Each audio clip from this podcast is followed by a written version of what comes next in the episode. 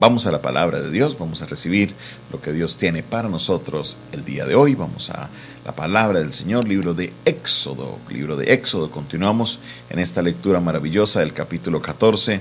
Esta es una escena maravillosa, una escena poderosa, una escena bien especial.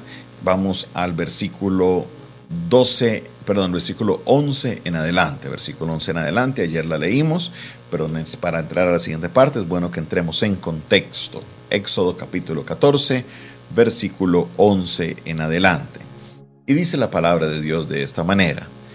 Y dijeron a Moisés, ¿no había sepulcros en Egipto que nos has sacado para que muramos en el desierto? ¿Por qué has hecho así con nosotros que nos has sacado de Egipto? ¿No es esto lo que te hablamos en Egipto diciendo, déjanos servir a los egipcios, porque mejor nos fuera servir a los egipcios que morir nosotros en el desierto? Y Moisés dijo al pueblo, no temáis y estad firmes, y ved la salvación que Jehová hará hoy con vosotros, porque los egipcios que hoy habéis visto, nunca más los volvéis, para siempre los veréis. Jehová peleará por vosotros, y vosotros estaréis tranquilos. Entonces Jehová dijo a Moisés, ¿por qué clamas a mí? Di a los hijos de Israel que marchen, y alza tu vara y extiende tu mano sobre el mar, y divídelo, y entren los hijos de Israel por medio del mar en seco. Y aquí yo endureceré el corazón de los egipcios para que los sigan, y me glorificaré en Faraón y en todo su ejército, en sus carros, en su caballería. Y sabrán los egipcios que yo soy Jehová cuando me glorifique en Faraón, en sus carros y en su gente de a caballo. Amén. Aquí nos encontramos con esta porción donde ya viene el cruce del Mar Rojo.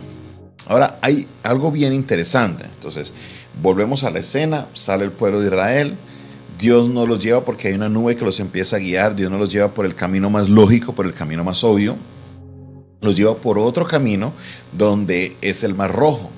Ahora, al tomar ese camino llegan a un punto donde ya la nube está ahí frente al Mar Rojo y entonces mientras acampaban y esperaban empezaron a escucharle el galope de los carros de Faraón. Empezaron a escuchar los galopes de los carros porque eh, Faraón dijo no los voy a dejar ir. Dios dice la Biblia endureció el corazón de Faraón preparando la escena para la última gran victoria de Dios en esta escena sobre Faraón, la última más contundente sobre este Faraón arrogante, sobre este Faraón difícil. Dios demostraría, como dice Dios, se glorificaría en ellos. Cuando están ahí, la gente empieza a quejarse. Que Moisés, ¿para qué nos sacaste a morir? ¿No era mejor que nos hubiéramos quedado allá en Egipto? Te lo dijimos, es mejor que nos hubiéramos quedado en Egipto sirviéndole a esta gente que morir en el desierto. Y aquí observamos cómo la queja a veces es parte de, la, de, la, de, nuestro hablar, cómo muchas veces preferimos la esclavitud a la libertad, a las promesas de Dios. Y esto muchas veces, y esto representa justamente la vida pasada del pecado. Egipto es esa analogía de cómo atrás a veces preferimos quedarnos contentos con lo que tenemos que caminar en libertad, que es lo que Dios nos ha dado. Ahora, Moisés les dice a la gente, tranquilos que el Señor va a pelear por nosotros y tenemos una victoria. Ahora, cuando encontramos esto, cuando, Dios, cuando Moisés le proclama esto al pueblo, Dios le habla a Moisés de una manera directa y le dice, ¿por qué clamas a mí? Oigan esa, esa, es esa, esa, frase de Dios. En vez de decirle, uy, listo, qué bueno que me estás teniendo, que estás teniendo fe en mí, qué bueno que estás preparado. Dios le dice a Moisés, ¿qué te pasa? ¿Por qué me clamas? ¿Por qué me clamas a mí? No, Señor. Marchen, marchen. La nube ya estaba ahí, marchen, marchen, marchen. No es tiempo de quedarse parados, adelantándose, no, marchen.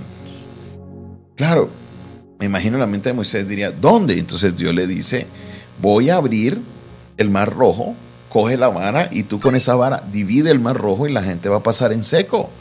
La gente va a pasar al otro lado en seco. Mire qué maravilloso es Dios, pero vemos dentro de esto de nuevo el carácter de Dios. Vemos de nuevo esa manera de obrar de Dios. Hay situaciones en nuestra vida en las que nos enfrentamos y no sabemos qué hacer, no sabemos por dónde andar y muchas veces el Señor, nosotros estamos clamando, clamando, clamando, clamando y a lo mejor no es tiempo de clamar, sino que es tiempo de intervenir, de hacer. Muchas personas arrancan su vida cristiana y se estancan en un lugar porque se quieren quedar marchando todo el tiempo. Y la, vida cristiana no es solamente de marcha, de, perdón, de, de oración, la vida cristiana también es de hechos, de actuar en esa palabra que Dios nos ha dado, de vivir en esa promesa que el Señor nos ha dado. Claramente Dios le está diciendo al pueblo, ya no es hora de clamar, es hora de marchar. Ya no es hora de estar ahí parados esperando que yo les haga todo. No, marchen, marchen. Y sé que hay varias personas que me están viendo en esta hora que están pasando una temporada de su vida donde han clamado, han clamado, han clamado, pero no han marchado, se han quedado quietos. Hoy es un día en que si el Señor te está hablando por medio de esta palabra, es momento de actuar, es ir de hacer algo. Conozco personas que oran, Señor, dame empleo, dame empleo, Señor, pero nunca ni siquiera llenan una hoja de vida, ni siquiera van a los trabajos a dejar hojas de vida, decir, vea, yo estoy interesado en un trabajo. Si usted quiere un trabajo de parte de Dios y le estás pidiendo a Él, no es solamente para uno quedarse quieto, esperando a que las cosas se den, no. Es tiempo también de ir y llenar hojas de vida, de entregarlas, de entrevistar, de buscar. Si, si, si tú quieres que, Dios intervenga en la situación de tu hijo, sí, hay momentos en que los que hay solo clamar, pero hay momentos en los que hay que ir y hablarle y, y que entre en razón que podamos tener ese discernimiento de Dios, qué es lo que Dios nos está diciendo en este momento. Porque también encontramos, por ejemplo, en, otros episodios del Éxodo, también en otros episodios, en el libro de los Salmos, el Señor le dice al pueblo, estad quietos. Aquí le está, no le está diciendo estad quietos, le está diciendo marchen, háganle, háganle. ¿Por qué? Porque a veces le, nos pasa lo de Moisés, nos ponemos a clamar, a orar y Dios le está diciendo a Moisés, ya mi hijo no es hora de eso, ya lo que podías hacer clamando ya lo hiciste, es hora de actuar, es hora de actuar. Es hora de avanzar, es hora de ver la gloria de Dios en tu vida. No es hora de quedarse ahí quieto, estático, clamando a Dios, pidiéndole a Dios que las cosas se den. ¿Será que sí? ¿Será que no? No. Es hora de que tú avances y hagas lo que Dios tiene preparado para ti. Hoy, Señor, le está hablando a alguien. Hoy Dios le habla a alguien que lleva mucho tiempo clamando, clamando y a lo mejor no ha visto nada porque es hora de actuar, es hora de avanzar, es hora de tomar cartas en el asunto. Bien decía Santiago que una fe sin obras es una fe muerta. ¿Por qué? Porque la fe, sí, aunque es la base de nuestra salvación y el justo por fe vivirá, pero llega un momento en que hay que actuar sobre esas cosas en la fe, hay que hacer algo. Hay que moverse, hay que despabilarse, porque si uno, se, uno a veces se queda ahí como que, bueno, sí, Señor, y ya les, todo está listo, todo está preparado, y no, sí, Señor, ¿hasta cuándo Dios? Pero Dios está diciendo, mira, ya no es hora de clamar, es hora de avanzar, es hora de marchar, es hora de cruzar el mar rojo, es hora de ver la promesa, es hora de tomar acción. Hoy yo sé que Dios va a hacer algo poderoso en tu vida. Hoy yo sé que en el marchar, yo sé que Dios obrará de una manera poderosa. Hoy yo sé que Dios se va a glorificar. Hoy yo sé que Dios hará algo grande en tu vida. No temas, no temas, camina con el Señor. No temas, no temas, camina con el Rey, porque Él hará algo grande en tu vida.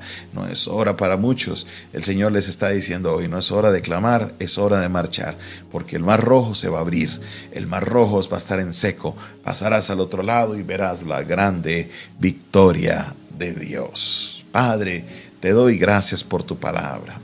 Gracias Señor por esta oportunidad que tenemos de mirar esta escena del Éxodo y aprender, aprender entender, Dios. En esta hora te pedimos, te rogamos, Señor, que seas tú glorificando con, con, poder, glorificándote con poder, Señor. Oh Dios, haz una obra poderosa, Señor. Haz una obra sobrenatural en la vida nuestra, Señor. Danos el discernimiento para saber cuándo es el momento de clamar y cuándo es el momento de marchar. Señor, que cada persona que ya está lista para marchar, ellos puedan tomar la decisión y caminar contigo, porque tú, Señor, les darás la vida victoria. Bendice a tu iglesia. Bendice, Señor, a cada uno de tus hijos. Bendíceles, Padre Celestial, para que ellos puedan, Señor, caminar en el propósito que tú les has dado, creyendo de que algo grande vas a hacer. Oh Dios, seas tú glorificado en el nombre de Jesús. Amén, amén y amén. Esta fue una producción del Departamento de Comunicaciones del Centro de Fe y Esperanza, la Iglesia de los Altares, un consejo oportuno en un momento de crisis. Se despide de ustedes su pastor y amigo Jonathan Castañeda, quien les bendice y les invita a que usted se suscriba a nuestro canal. Hágale clic ahí a suscribirse, hágale clic a la campanita si recibirás también todas las notificaciones de nuestros videos, de nuestras transmisiones y demás. También te invito para que nos contactes por medio de las redes sociales, nos busques, ahí tenemos contenido para ti, arroba pastor Jonathan Oficial, arroba Jonathan Oficial. Estamos en Instagram, en Twitter, en Twitch, en eh, TikTok, bueno, todas las redes sociales, arroba Pastor Jonathan Oficial, y ahí podrás contactarte con nosotros. Ahora, si lo quieres hacer por vía WhatsApp, lo puedes hacer por el medio del 316-617-7888, 316-617-7888. Esa es nuestra línea de WhatsApp para que nos escribas y estemos en contacto. Si me escribes fuera de Colombia, solo coloca el indicativo más 57 y ahí podrás entrar en contacto, ya que este WhatsApp es internacional. Si Dios ha colocado en tu corazón sembrar una semilla, sembrar una, una eh, una ofrenda para que este ministerio pueda seguir avanzando y llegar a muchos otros lugares, te invitamos para que nos escribas por la misma línea de WhatsApp 316-617-7888 y así podemos darte la información para que puedas participar en lo grande que Dios está haciendo. Dios te bendiga, Dios te guarde